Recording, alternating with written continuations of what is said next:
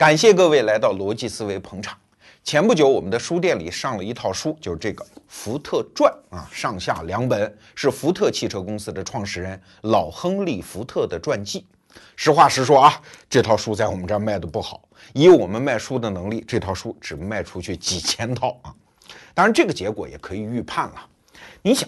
首先，中国人对于福特汽车公司的观感，至少印象没有那么深刻啊。它的魅力值和现在什么苹果啊、Facebook、谷歌这样的公司是没法比的。而且，老亨利·福特这个人死了已经快七十年了，他一九四七年死的嘛，对吧？他当年的那些商业的技巧和经验，对我们今天的人还能有什么帮助啊？那为什么我们仍然还是要把这套书出出来推荐给大家？原因很简单，就是首先我们根本就不承认读商业人物的传记是一种成功学啊，此路是不通的。我们别说老亨利·福特了，就是马云、马化腾他们的传记，就算是写的很好，他已经把他的全套人生经验毫无保留的教给你了，你能学得会吗？你学得会又怎样呢？你现在就让马云、马化腾自己出来。白手起家，他能再造一个阿里巴巴和腾讯的奇迹吗？不可能啊！一代有一代之体嘛，一代人有一代人的机会啊。所以从这些人物身上想学得发财的技巧，门儿也没有啊。那为什么还是要读？我的理由很简单，读人物传记啊，是了解一个时代效率最高、成本最低的一个入口。说白了。读亨利·福特的传记，哪里是了解这个人，是了解整个工业时代。那亨利·福特在工业时代有代表性吗？当然有，是首屈一指的代表性。你看啊，一九九九年，因为要回顾整个二十世纪嘛，美国的财富杂志就做了一张叫“最伟大的企业家”的排行榜，一共排了二十个人，亨利·福特排名第一呀。到二零零五年的时候，美国另外一本财经杂志叫《福布斯》又做了说人类历史上所有伟大企业家的排行榜，仍然是二十位，老亨利·福特排名第一呀。那 那你看，为什么美国人对这个人投以这样的尊重？哎，你不觉得有道理吗？对，很简单，因为整个工业社会，如果我们只能讲一个人的话，就一定是他了——亨利·福特。亨利·福特这个人一生当中最伟大的成就是研发并销售了一款汽车车型，叫 T 型车。这个名词我们现在已经不太熟悉了，而且你看那个图片，又老又破又土，即使是跟同时代生产的那些老爷车相比，好像它也没有什么范儿。但是在一百年前，美国的消费市场上，这一款商品还得了啊？它的社会地位其实超过我们今天的 iPhone 啊。iPhone 虽然很酷，但是你市场占有率不高啊。可是福特的 T 型车是占当时全球汽车产量的一半以上，在他的生命的存续期，一共卖了一千五百万台。这个记录一直到上个世纪的八十年代，德国人的甲壳虫才把它打破。在一百年前的美国中产阶级看来，我们刚刚开始有钱嘛。你要是家里不买一辆 T 型车，你出门怎么好意思跟人打招呼嘞？所以即使割肾也一定要买它。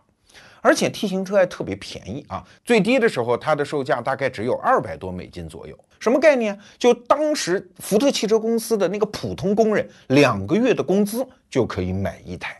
你算算看啊，这简直就是今天手机市场上苹果加上小米两个概念的总和。它又便宜又普及又大众，而且还炫酷。所以工业时代，什么是这个时代的王冠啊？就是汽车工业。而福特的 T 型车就是这顶王冠上的明珠，而它的始作俑者就是这位亨利·福特啊。替他吹完牛了，我们来看看这个人的生平。他是出生在一八六三年，熟悉历史的朋友都知道啊，那个时候美国打南北战争正打得一塌糊涂，他老人家出生了。那他的祖上呢是爱尔兰的移民。其实，在美国的欧洲移民当中啊，爱尔兰移民的地位最低。为什么？你是逃难来的，其他人往往是做生意啊，或者怀着宗教理想来的。因为爱尔兰爆发过一次土豆危机，就是粮荒啊，大量的饥民跑到北美洲来讨生活，那你当然就沉在社会底层嘛。哎，老福特的父亲啊，也就是这么一个人，凭借自己的努力，然后拥有了田产，拥有了社会地位，所以他是在这么一个家庭长大。我们稍微多说两句啊，美国文化当中有一个词儿叫“红脖子”，什么意思呢？它主要指的是美国东部南方的一些白人的生活方式，他们的价值观其实就是典型的清教徒价值观。就是我崇尚自我奋斗啊，我永远不做慈善事业，我拒绝对其他人好。为什么？因为你也应该自我奋斗啊。我们应该持有枪支，我们按照我们的宗教信仰应该反对堕胎，我们反对大政府，反对多征税等等这一套。现在美国的那个共和党的价值观的底层就是由这帮人带来的。但是现在在美国的政治生态当中，红脖子他们代表的那个价值观倾向呢，说实话挺不招人待见的啊。最典型的代表就是小布什啊，又笨啊，呃，确实啊，现在你在美国社会当中看到一个自称红脖子的人，大家就会觉得非常粗野，非常土。虽然你的那个价值观是我们美国价值观的那一锅老汤啊。那为什么管他们叫红脖子呢？因为你崇尚自我奋斗吗？在那个时代，自然辛勤的在田间劳作，太阳晒到你的脖子上，晒得通红，所以叫红脖子。而这个词儿啊，在美国历史的不同阶段，代表的情感色彩不一样。最开始其实是一个褒义词嘞，是北方的那些民主党人跑到南方去拉票创造出来的这个词儿。因为南方是共和党人的票仓嘛，民主党人过来拉票，自然要拍当地人的马屁了，说你们这些劳苦大众自我奋斗了不起啊，你们的身上带有一个鲜明的光荣的印记，就是这个红脖子。所以当时是褒义词。而今天你在美国有一个人说他是红脖子，那就意味着又土又笨又没见过世面，而且价值观还特别的执拗。但是请注意啊，如果罗胖要是在美国，我多次讲过，我可能就是一共和党人，我的价值观当中红脖子的色彩是非常浓的。如果对这套价值观你要是有兴趣的话，推荐大家看一本书，也是在我们店里卖的，叫《清教徒的礼物》。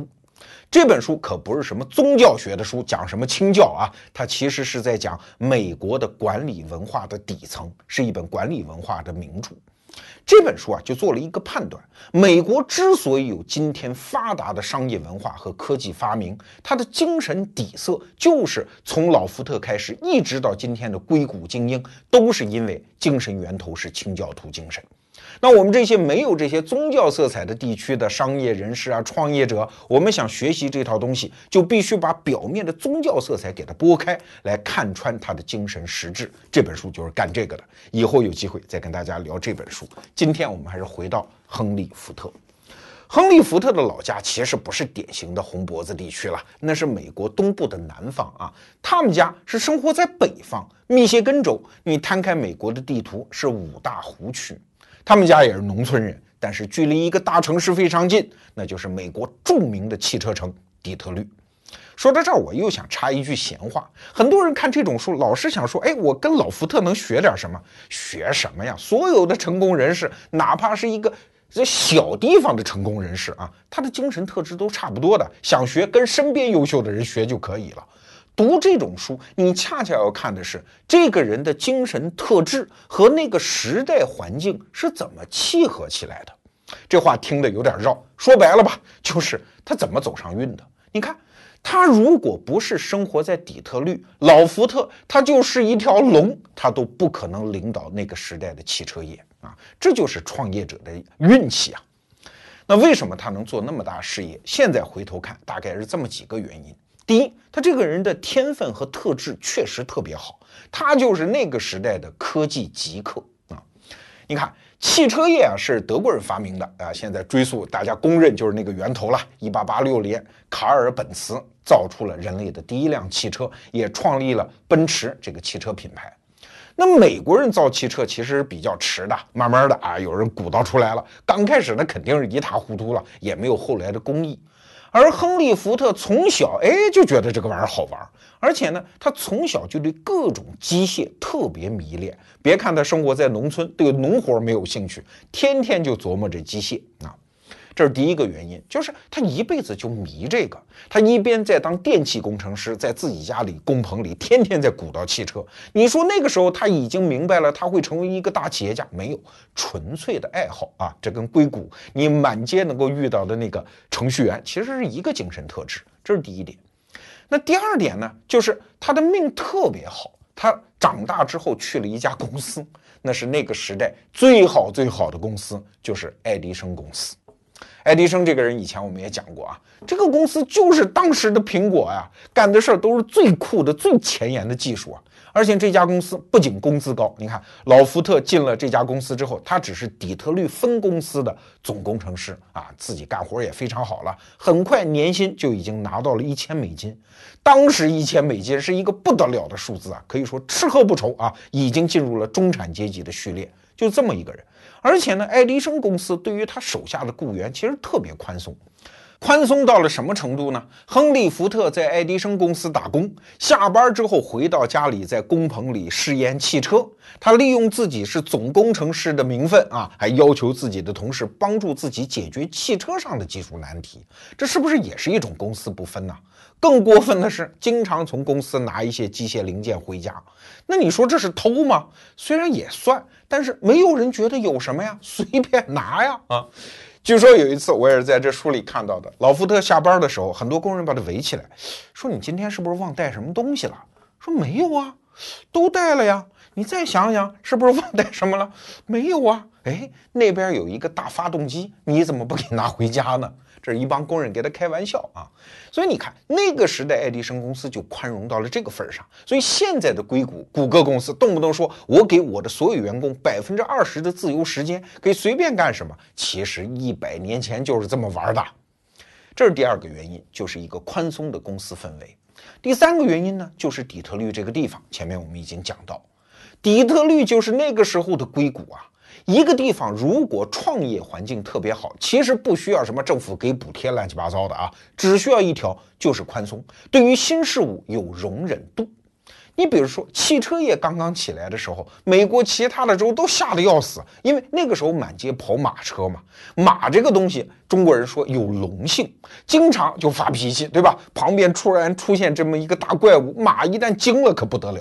所以美国当时很多的州都颁发了很多法律，比如说啊，汽车的车速绝对不能超过一小时八英里。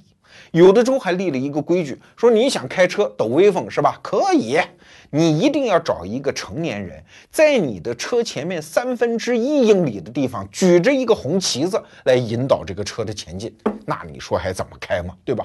很多州也规定说，汽车停靠的地方一定要距离马匹至少三百英尺，等等等等这样的规定。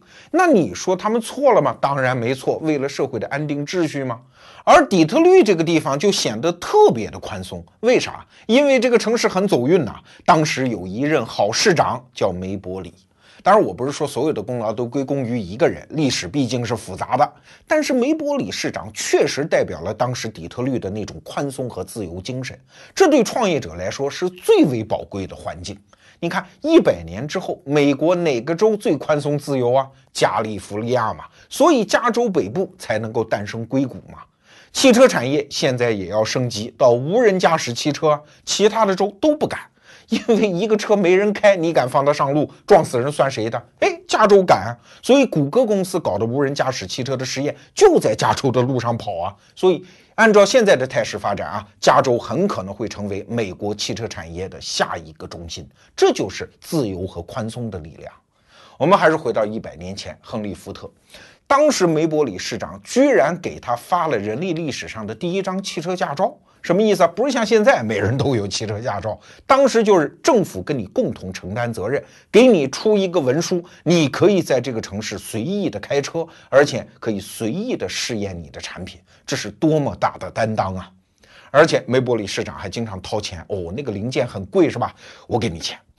后来又鼓捣这个亨利·福特出来创业。你想，亨利·福特当时是在全美国最好的公司啊，那叫爱迪生公司啊，工资又高，地位也高，他怎么舍得出来创业呢？梅伯里市长起了很大的作用，不断的说服啊。当然，在这儿我们得插一句话：爱迪生和亨利·福特好像在这个时候分道扬镳了吧，创业去了吧？其实这两个人保持了一辈子的好友谊。尤其两个人后来财富水平也差不多，两个人经常啊开车出去玩，打高尔夫球什么的。后来爱迪生死的时候，弥留之际，亨利·福特就在他的身边，而且还做了一个非常标志性的动作，就是找了一根化学的试管，搜集了爱迪生呼吸出来的最后一口气啊，现在这根试管还保留着在。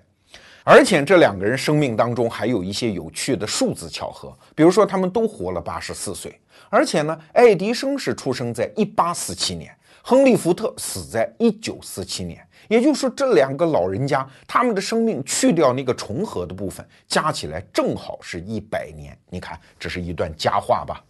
但是不管怎么讲啊，回到一九零零年的时候，因为亨利福特要出来创业，两个人还是分道扬镳。但是亨利·福特的创业和我们今天看到的很多创业者是一样的，他是连环创业者，也就是前面是支付过成本、吃过教训的，是失败的，前两次都失败了，一直到一九零三年，他才创立了我们今天知道的那个大名鼎鼎的福特汽车公司。那为什么前两次创业失败呢？其实你想想看，也很简单，这两次创业啊。款子就是投资额都是梅布理事长帮他筹的，底特律当时也很多有钱人嘛，银行家、律师，你们都给钱，这小伙子前途无量啊！资本家们把钱给给了。那福特呢？他主要是作为操盘手啊，领工资的嘛。但是他这个时候的人格还是一个工程师人格，是一个极客呀。他所关心的就是我有钱了。我能不能造出世界上最新、最酷、最好的汽车？别的他一概不操心。那你想，按照商业常识，这肯定就不对吗？因为你要造出最好的汽车，往往就意味着不惜工本。那它在成本上就一定高到不像话呀！这个车是卖不掉的呀。果然啊，他在工棚里敲敲打打做出来的那个车太贵了，卖不掉。那些资本家们都懂啊，不断的指点他，你一定要做能量产的，成本上一定有竞争力的。但是亨利·福特完全不理那一套啊，所以这两次创业都失败了。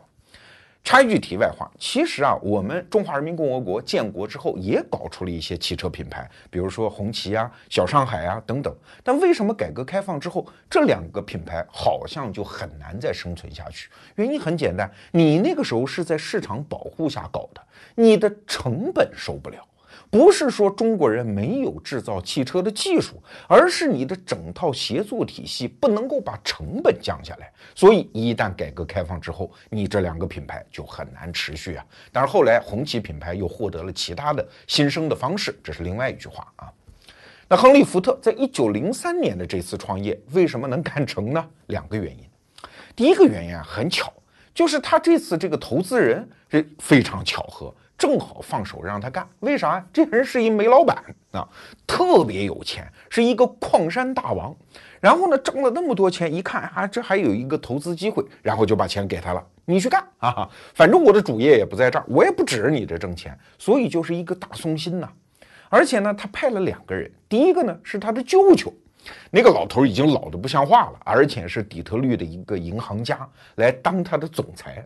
可这老人家嘛，你想他也没法上班了，哆哆嗦嗦、颤颤巍巍的一个人，他只是告诉整个市场和整个社会，这个亨利·福特这次创业不会缺钱，因为我是银行家坐镇啊。那第二个人呢，叫卡曾斯，他也是这个煤老板原来的助手啊，就派来帮助亨利·福特搞企业管理这一套。这个人后来成为亨利·福特非常重要的一个助手。哎，所以你看，一个工程师一旦拥有了这么几个条件，他就可以放手大干了。真正的东家不管事儿，现在坐在位子上的也不管事儿，但是还带来非常好的企业的声誉，然后还有一个得力的懂企业管理的助手，所以亨利·福特就放手大干。这是第一个原因。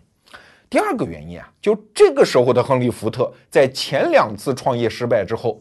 长记性了吗？他知道我一定要生产一款价格非常低，而且可以量产的汽车啊！正是因为这个思路的转变，后来才诞生了 T 型车的奇迹嘛，前后卖了一千五百万台。但是这个过程当中也有一个插曲，亨利·福特和他的煤老板投资人后来也因为一个争论分道扬镳。哎，这次争论两个人的位置调过来了。煤老板认为呢，汽车这个东西，它不就是个奢侈品吗？是有钱人的玩具吗？你生产那么低成本的东西干什么？赶紧开发豪华车，卖给那些有钱人，把有钱人兜里的钱全给我掏出来。而福特呢，这个时候站到他原先立场的对立面了，他反而去要求去生产更低成本、更能量产的车。福特这个时候有一句名言啊，说我的车价每降一个美元，我就会多一千个新的客户。哎，你看这个争论背后啊，就有创业这件事情的魅力在了。创业是什么？就是开发商业的新边疆。未来这个产品、这个产业会变成什么样？其实鬼都不知道。所有的人都是根据自己的直觉去进行判断，前路是迷雾重重啊！你看煤老板讲那个道理也是一对的呀。我们假设啊，比如说红酒。在二零一六年，如果在中国你要开发红酒产业，你就要做一个判断：到底是中国人将来中产阶级家家都要喝红酒，还是也它仅仅是一小部分富豪的玩物？所以你到底是去开发高端的红酒，买的几万块钱一瓶的，还是要把红酒的价格大量降下来，走进千家万户？你看，这就是完全不同的两个策略吧？但是哪个对呢？站在二零一六年，你根本看不清楚啊，两种都有可能。一九零三年时候的福特也是一样啊，但是他就坚信，按照工业社会往下走的这个逻辑，一定是汽车走进千家万户，而不只是那些富人手里暂时的玩具。但后来的结果我们都知道了，是亨利·福特看对了啊，这就是创业的魅力嘛，在所有人都看不清楚的时候，你赌一条道路，然后你赌对了，所以你就牛啊。那不见得说你这个人就是算命大师了，其实。这整个市场就是把成功者这样筛选出来的，所以创业运气非常重要。好了，我们来看一九一三年的时候发生的一件事儿啊，这已经是他创业十年之后。福特这个人呢，在整个工业时代的历史上留下的最大的功绩，实际上是这件事儿，就是流水线的发明啊。很多知道亨利·福特的人都知道这一件发明应该归功于他。当然，关于流水线是怎么发明的，现在有各种各样的说法啊。有人说是他手下的一个人跑到屠宰场里看，看那些猪啊被杀了之后吊在那儿，然后用流水线往前赶，然后工人们是一刀一刀的切下来。哎，后来大家就想，那我们生产汽车为什么不能这么干呢？因为刚开始生产汽车是一帮工人围着一辆车进行组装啊，生产一辆车大概要一百多个小时。可是有了流水线之后，就是每个人只负责一个极其简单的工序。如果你不理解这个，你可以去看卓别林当年演的那个电影《摩登时代》，每一个工人只是拧一个螺丝啊。用这种方法可以大规模的提高效率。那最后的结果呢？是福特的 T 型车在生产的最高峰时期是每十秒就可以生产一台汽车啊，这就是流水线的功劳。但是流水线不是这么简单，说我们突然搞一个发明，流水线就出来了。流水线是建立在现代大工业、大机器生产的基础上的，至少有一个基础吧，就是零配件得标准化吧。其实啊，也不是说这一定是福特发明了这件事儿，即使他不发明，流水线在当时也是呼之欲出。这是一九一三年的事儿。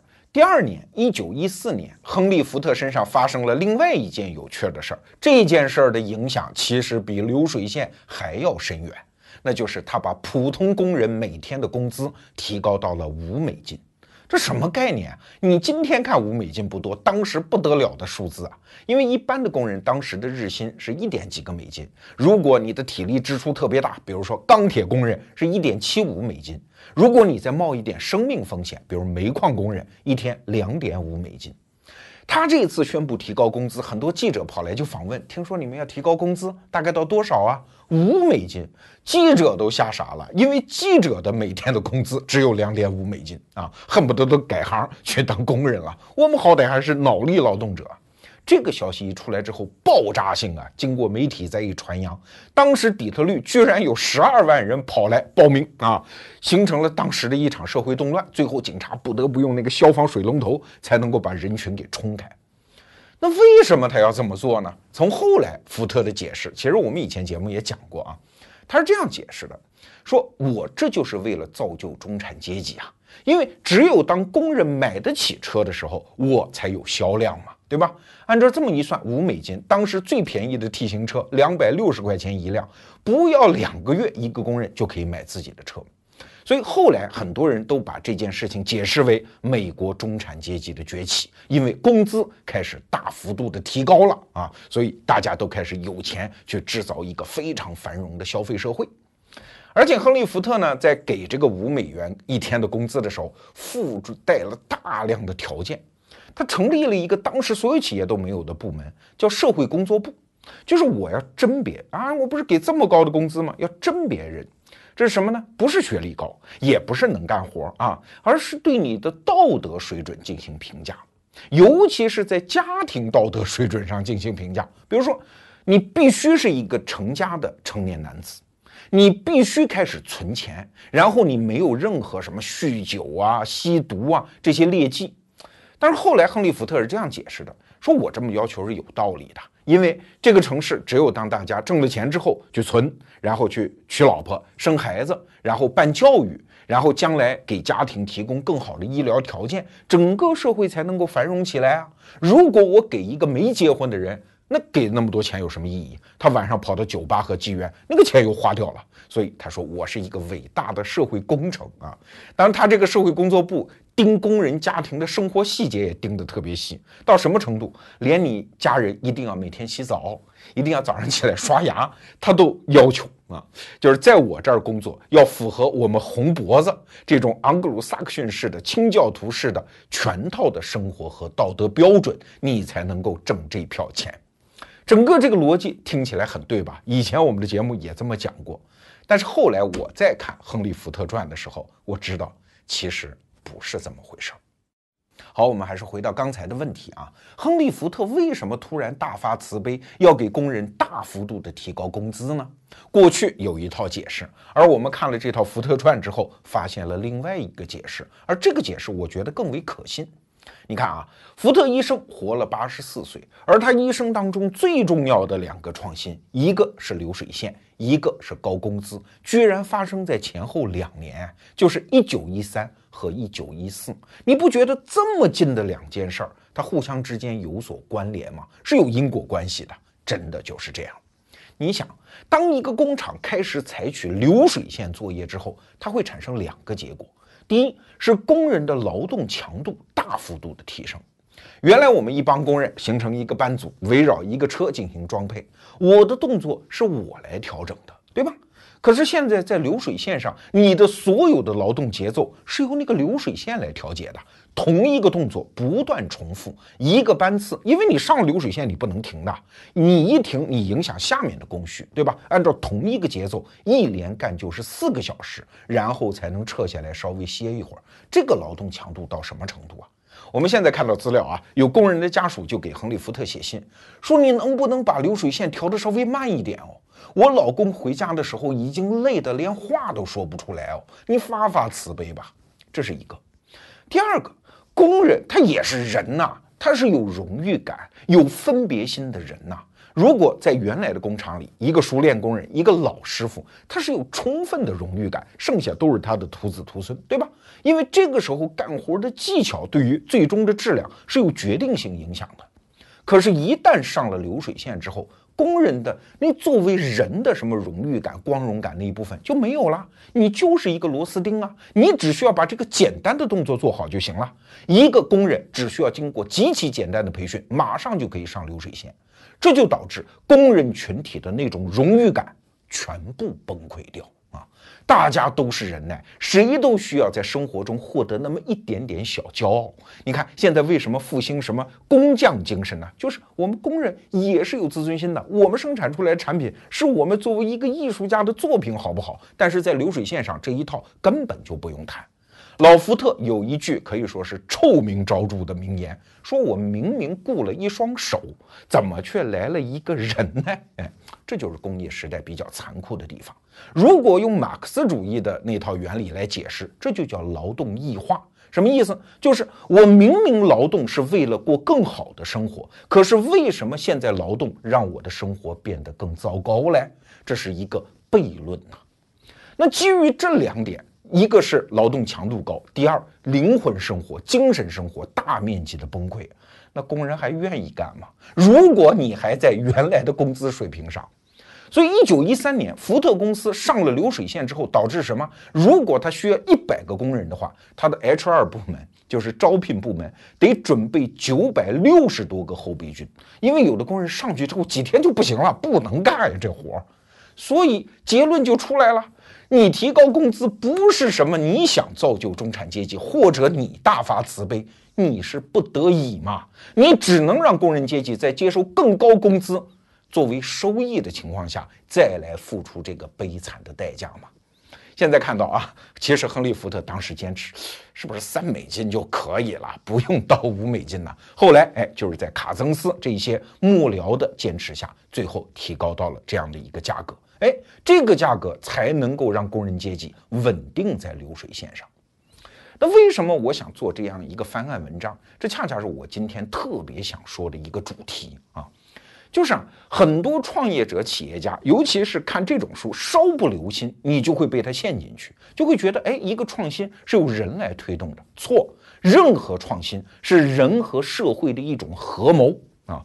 往往看起来是原因的东西，哎，恰恰它是结果呀。高工资不是你福特的原因的，就是你不是这件事发生的原因，不是你推动的，是你被整个社会大势推动。不得已而为之的一个结果啊！所谓的创新是一场合谋而已。好，说到这儿，我们该说福特这个人的下半段啊。如果只有这上半段，根本不是福特。福特的下半段其实更为戏剧化，就是他亲手建立起来的一个福特汽车帝国，后来是被他亲手摧毁掉的。哎，这个下落的过程又是怎么回事呢？在亨利·福特死了之后，美国有一个评论家写了一篇文章，前半截听着好像是夸他，说亨利·福特先生了不起啊，致力于机械的改进，而且从来不被金钱所腐蚀。他其实很有钱，他的生活也很简朴啊，而且呢，从来不巧取豪夺，用自己的产品和智慧奉献给了美国人民。听着都是好话吧？但是紧接着话锋一转，说了这么奇怪的三句话，说如果你不是一个犹太人。如果你没有挨过福特汽车公司打手的拳头，如果你不是埃兹尔·福特的亲朋好友的话，你才会对这位亨利·福特先生投以崇敬的目光。嘿嘿，这话说的挺奇怪的啊。前两点好理解。犹太人问题，亨利·福特一直看不起犹太人，因为犹太人主要从事什么金钱呀、金融啊这个行当，他觉得这都是巧取豪夺，都是不劳而获啊。他这一辈子因为仇恨犹太人，跟希特勒还有一点点眉目传情、瓜瓜葛葛的事情啊。那第二点就是为什么大家会挨他们公司卫队的打呢？因为工人运动当时在美国也是风起云涌嘛，而福特汽车公司那么多工人，所以工厂的卫队和工人阶级闹罢工的时候冲突一下，这个也可以理解。奇怪的是第三点，说埃兹尔福特的亲朋好友对这个老福特不敢说是恨之入骨，至少也是毫无好感。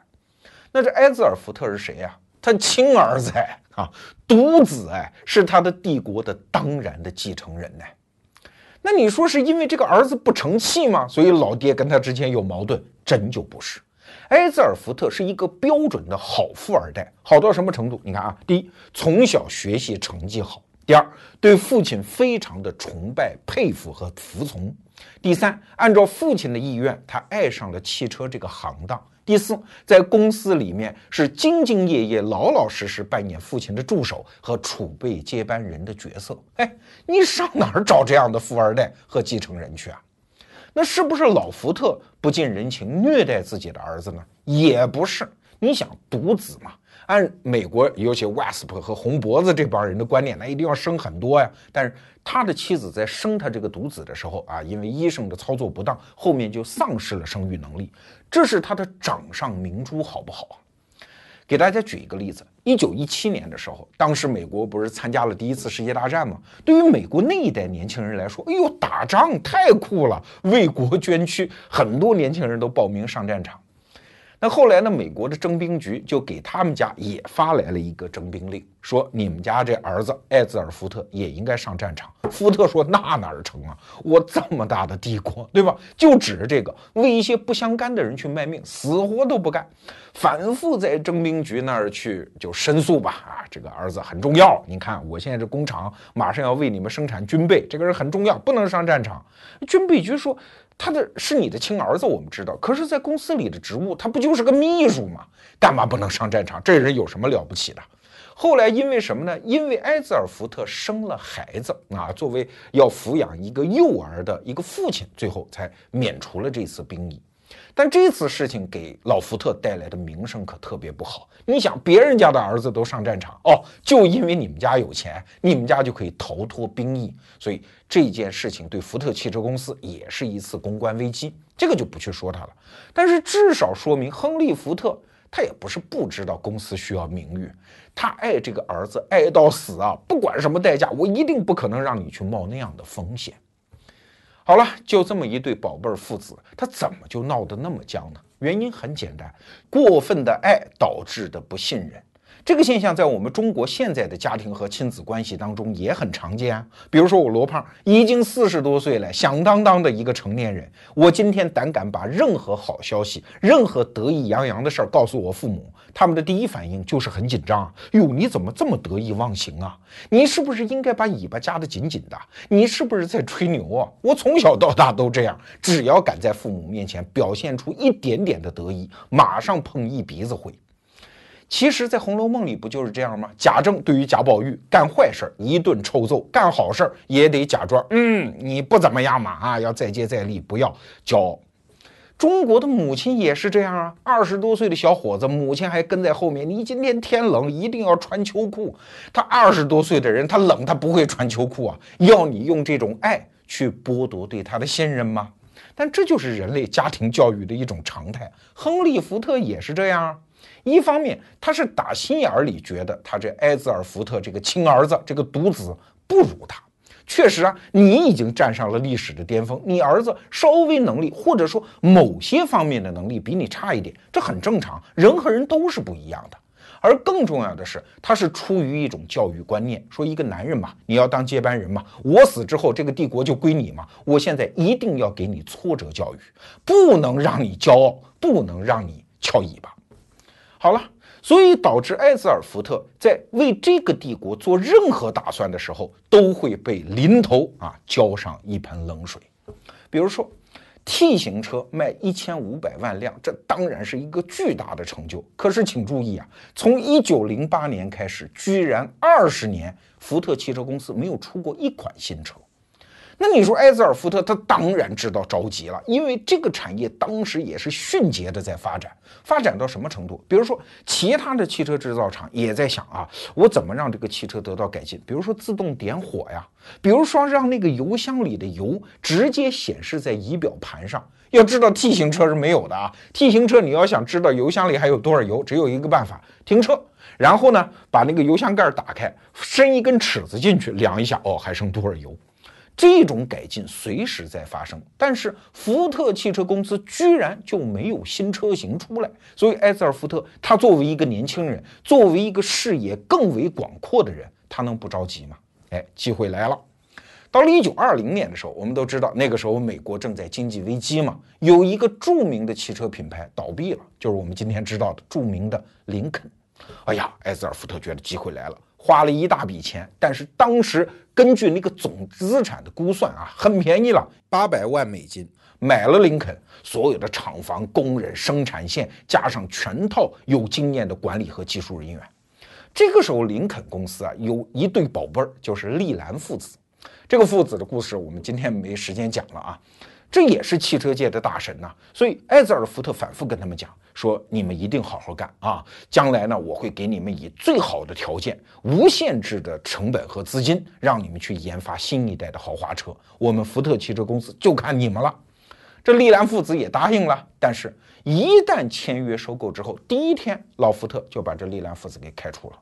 那为啥呢？因为在亨利·福特看来，利兰父子固然是汽车界的大神，但跟我是一时之余量哎，既生瑜，何生亮啊？如果是我把你们收购了，招致麾下，那可能还行；如果是我的儿子，我的接班人跟你们搞在一起，什么意思啊？等于你承认其他人是权威，你否定你老爹的权威呀，这是动摇我王朝的根基，那怎么可以？滚！那后来，埃泽尔福特就没办法了。汽车业的创新你不让我碰，那我干点其他的嘞，比如说游艇业，还有当时美国方兴未艾的飞机制造业。埃泽尔福特提出，我们要在飞机当中也制造一个 T 型车的奇迹啊！所有的事儿刚开始热情的去弄，但是只要稍有挫折，亨利·福特就一句话：停停停！就你那个破智商还干这个，还是回来跟我学习啊！不要翘尾巴。这就是我们经常见到的那种父亲呐，把他作为一个私有财产拼命的控制起来，从来不给他任何的荣誉感和成就感。但是啊，如果我们把这件事情仅仅理解为家庭内的矛盾，还是把它看浅了。其实还有一个更大的背景在。刚才我们讲到亨利·福特和他的继承人独子埃泽尔·福特之间的矛盾。这个矛盾要是放在我们平民老百姓家，没有什么嘛，父子之间有什么不能谈开的呢？毕竟亲情的力量很大。但是这一对父子关系不一样，它是内置于福特汽车公司这个新工业时代的大组织结构之中的。一个是创始人，一个是接班人，除了你们父子之间，还有其他人在，这个关系就变得很复杂了。我们举一个中国的例子，帮助大家理解啊。我当年看高阳先生写的《慈禧全传》的时候，就注意到一个细节：慈禧太后有两个得宠的太监，后期是李莲英，大家都知道；前期还有一个叫安德海。在慈禧搞政变的时候，安德海是立下大功的，所以非常之宠爱。但是安德海下场不好，是被小同治皇帝联合朝臣，包括一帮地方大员逮着了安德海的一个错，直接给杀掉的。哎呀，慈禧太后听说之后气得要死，好不容易用熟了一个太监，居然被杀掉了，而且被自己的亲儿子下旨杀掉的，你还能怎么样？那问题来了，为什么同治皇帝一定要杀安德海呢？你想。慈禧和同治之间的关系是不是有点像这福特父子之间的关系啊？第一，我是一个非常严厉的人啊，我老是看不上你，你什么写字不好好写呀，在上学的时候得罪师傅呀，平时贪玩啊，所有这些，母亲立即要对他训斥，这就是慈禧的性格啊。为什么？他也不得已啊，你是这个帝国唯一的接班人呢，你爹死的早是吧？我一定要让你有出息，所以我对你要严加管教。哎，你看，跟福特父子的关系是不是一样？那这个时候问题来了，这个宫中不只是你们母子啊，这个公司里也不只是你们父子，其他人会怎么表现呢？哎，这个时候安德海的表现就非常耐琢磨了，因为安德海所有兴风作浪的权力来源就是慈禧太后，对吧？一个太监嘛，他的权力只能是来自于上面。那请问他在这母子之间怎么选择？那第一个选择当然是向着慈禧太后了。第二个选择就很要命了，他会帮着慈禧太后去欺负这个同治皇帝。我们想象一个情境啊，比如说小皇帝又干了什么坏事了，他老娘又气得阿噗阿噗的啊，骂这个小皇帝。安德海在旁边干什么？是劝老娘吗？啊，哎，这个小皇帝还是不错的，不错，不会。他会反过来去指责同治皇帝。哎呀，你怎么又惹你老娘生气呀？老娘多不容易啊，天天处理朝政，你还这么惹他生气，你真是不孝啊！下回改了吧，等等。你看小孩的那个心眼多窄啊！打小就受安德海的这个，长大了逮机会他能不宰了你吗？对，这就是一个大组织带来的问题，他会把亲情之间的小矛盾给放大。在福特汽车公司，同样的事情发生了啊。当然，我们稍微铺垫几句背景。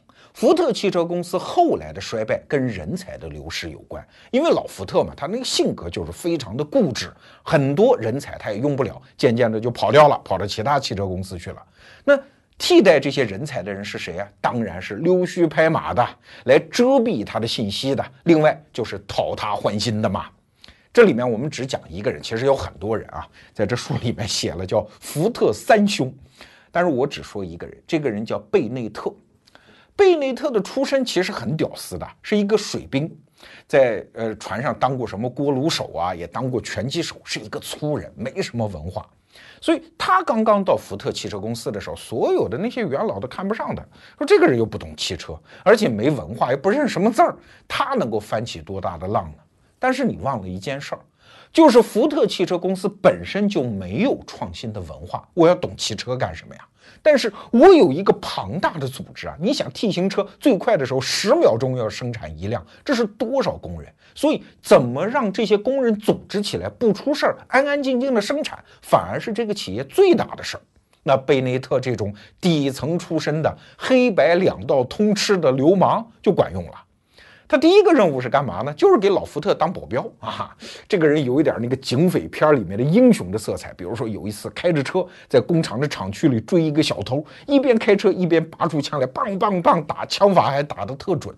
老福特说：“高啊，好啊，这样的人在我身边，我企业就安全了。”后来就委托这个贝内特成立了一系列的。叫什么工厂的保卫队啊？其实就是黑白两道通吃嘛。我们前面讲，福特汽车公司不还经常要镇压工人运动吗？靠的就是这贝内特。他黑白两套通吃到什么程度啊？连当时美国联邦调查局的那个沙皇，就著名的胡佛，都讲过一句话，说在底特律这个城市，我们的朋友就是这个贝内特啊，因为他什么都搞得定。有一次，堪萨斯城。这是另外一个城市，有一个福特汽车的工厂要关闭，牵扯到两万多工人呢。当时的政府吓得要死，怕工人有工潮。然后老福特跟他们讲：“放心啊，我有贝内特，你们只要不干涉，我保证在不流血的情况下，让这些工人们完全不闹事儿，我们搞得定。”哎，后来果然就搞得定。他其实就是动用一些黑社会的方法嘛，威胁工人呐，你不准闹事儿啊，等等，要不然我揍你啊，等等。贝内特就是这么一个主，这个主在老福特面前，他就一下子看穿了这父子两个人之间的关系啊！你不是不讨你老爹的喜欢吗？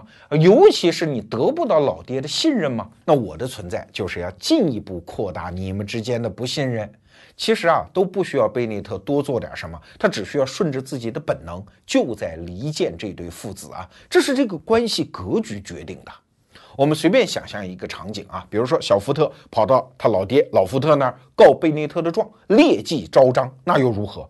老福特面对的是什么格局啊？这边是喜欢和信任的宠臣，那边虽然不喜欢也不信任，但是是自己的亲儿子，他就一定会私下敲打贝内特嘛？哎，你是不是最近得罪他了？你要对他尊重一点哦，你对他要好一点哦。作为一个老头，他只能这么处理，对吧？但是贝内特一定就会恨上小福特吗？从此之后，小福特任何一点小缺陷、小错误都会被添油加醋，再反馈到老头那儿，从此父子关系进入恶性循环。到最后已经发展到什么程度了？艾泽尔福特是死活看不上贝内特以及手下的那帮打手。有一次啊，不知道什么事儿了，反正就开除了他手下的几个人。那贝内特大摇大摆就去找老头了，哎，福特，你看我这手下有几个得用的人呢？你儿子非得开除我，这工作不大好开展呢，你看怎么办呢？哎呀，他小孩懂什么呀？招回来，招回来，我还是信任你爹，你好好干。老头就是这么处理问题的。那几个人大摇大摆又回来了，这件事情在全公司的人看到，这是个啥信号啊？就意味着，别看这个小接班人坐在总裁的位置上，其实这个公司他的话连屁都不是，真正掌权的是这位贝内特，所以进一步加剧了两派之间的内斗啊。贝内特也比较狠呐，他居然干得出来，你不是要开除我手下的人吗？我稍微使个绊子，就让你吃不了兜着走。他有一次啊，说我们最近公司安全形势堪忧。有一些黑社会分子啊反正我是黑白两道通吃嘛，我也不用告诉你是谁，我就告诉你，有人可能要危及你生命。这样吧，我派几个人把你监视和保护起来吧。于是小福特几乎就成了他的阶下囚，哎，有苦说不出。老福特觉得很好呀，这是对我家忠心耿耿啊，用保安力量保护我儿子生命安全，好啊。所以你看到福特汽车公司的后期已经乌烟瘴气到这种程度。而小福特埃泽尔福特，他唯一能够指望的是什么？就是老头赶紧死嘛，或者赶紧糊涂，把权交出来。嘿嘿，偏偏亨利福特身体倍儿棒啊，一直活到八十四岁，而且头脑都特别清楚，而且权力欲是越来越强烈。而这位埃泽尔福特反倒身体不好，四十九岁因为胃癌就驾鹤西归了。这是一九四三年的事情，比他老爹走的还早。哎呀，老福特，你看老人丧子啊，白发人送黑发人，当然是非常痛心。然后自己又开始出来当总裁，一个八十多岁的人，他能干什么？所以福特汽车公司这个时候简直就像雪崩一样的下滑，那汽车业务当然是一塌糊涂啊。T 型车在一九二七年出了最后一款，然后从此就进入历史了。后来其他车的研发其实也不是很顺利。说到这儿，你可能觉得奇怪。这么个折腾，福特公司怎么就不倒闭呢？哎，一直硬硬朗朗活到今天，现在还是美国三大汽车公司之一啊。这就要牵扯到另外一个人，老亨利·福特的孙子艾泽尔·福特的儿子小亨利·福特，跟他爷爷是一个名字，史称叫福特二世。这个小伙子啊，其实从小看到家里这一通乌烟瘴气，家庭关系不好，所以躲得远远的。二十多岁就已经去参军去了啊！二战爆发的时候，他实际上在海军受训。那为什么这个小伙子能回来掌管这么大的企业帝国呢？其实是两个力量的合力。第一个力量就是家族的力量嘛，因为老头这么闹下去，大家都看在眼里，都众叛亲离，看不下去了。连他自己的亲老婆啊，就是小亨利·福特的奶奶，还有他妈，就是遗孀嘛，艾泽尔·福特的媳妇儿。整个家族联合起来反对这个老头。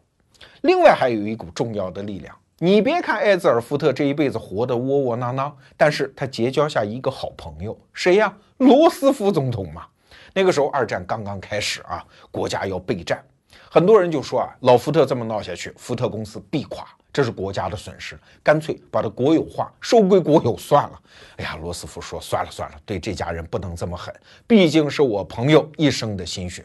为今之计，就要把他的儿子从海军当中让他复员，把他送回福特公司，让他再掌权，看他能不能让这家企业再振兴。我们直接说到最后吧，啊，最后是国家的力量、家族的力量，最后等于是逼着老头啊，你就签字啊，你就退位，然后就等于把老头给看起来了，跟外界就再也没有接触了。然后小亨利·福特拿着一张清单，首先找到贝内特，当面通知你，你现在被解雇了。而且因为贝内特常年身上是带枪的，小福特跟他谈话的时候自己也带枪啊，但贝内特没做任何反抗，好像也没拿到任何一笔补偿金，就这么灰溜溜的走了。然后拿着一张名单，大概一千多人，小福特那几天啊，就到各个办公室走，然后一边高声朗诵这个名单，谁谁谁谁谁啊，立即解雇，换一个屋子，谁谁谁谁谁立即解雇。哎，后来在福特二世的努力下，福特汽车公司才恢复了元气。这当然是另外一个故事，以后有机会跟大家讲。那今天我们讲了福特的传记，其实这两本传记里面的内容非常丰富啊。我今天挑这些东西出来讲是为了什么？其实我想说的是，我读完《福特传》这套书之后的两点感慨。第一点感慨呢，就是一个人在这个时代，甭管他多成功，心里最好还是有一点卑微。我说的可不是什么人生态度问题，我说的是一个事实问题啊！你再成功，不是因为你，就是因为时代大潮，或者我们迷信一点，老天爷把你给拣选出来的。你是走了狗屎运的好不好？跟你个人身上的特质有关系，但没有那么大的关系。比如说老福特。他确实是一个非常优秀的人，但是又怎样？你的人生只要稍微调那么几个变量，你可能就会和这一场辉煌毫无关系啊！比如说，你老家要是不是在底特律附近，你第一份打工的工作不是进底特律，可能后来的汽车产业革命你就赶不上这趟车啊！他一生当中两个最伟大的发明，一个是流水线，一个是工人的高工资。你还真以为是你的独创？你不干，自然会有人干，马上这场革命就要爆发。你只不过是抢先，以一种更为戏剧化的方式把这事儿干了而已嘛。所以历史把功劳记在你的身上，但是你可别真以为就是这么回事儿。所以啊，很多成功人士的说经验传经送宝，能信吗？呃，反正听听也是没错啊，但是你想通过他讲的东西达到他同样的高度，门儿都没有。一代有一代之体，一代人有一代人的狗屎运啊！这是我的第一点感慨。第二点感慨呢，就是假设你成功了，真的要小心，因为什么是成功啊？就是你凭空构建起一个社会协作的大组织，很多人要附着在这个组织上讨生活的。而对你来说，你人性当中一点点小的恶，就可能通过这个大组织被放大出来啊！你比如说，杰克韦尔奇就是通用公司后来那个伟大的 CEO，他就讲过一句话，说什么叫 CEO 啊？CEO 就是最后一个知道这个公司快倒的人。坏消息，你总是最后知道，因为在这个大组织的顶端，所有的信息其实对你是封闭的，虽然每个人都有对你汇报的任务。亨利·福特的晚年为什么混得那么惨啊？家庭内部有伦常惨剧，公司又经营的一塌糊涂，就是他自我封闭。这个自我封闭，也许你根本就不知道，是底下的一帮人，就是所谓这个书里写的叫福特三兄嘛，就是这帮拍马屁的人来阻碍了你的信息接收啊。而你的个人的性格一点点小恶又被放大。所以福特三兄是什么？他不是坏人，是你心中的恶被放大之后投射到这个公司上面的阴影面积啊。所以啊，还是回到那句话啊，一个人想要变得很牛，想要成功，哎，做最好的自己，等待上天的拣选。一个人如果成功呢，也没有别的办法，做最好的自己，不让自己的人性的恶被放大，没有别的办法。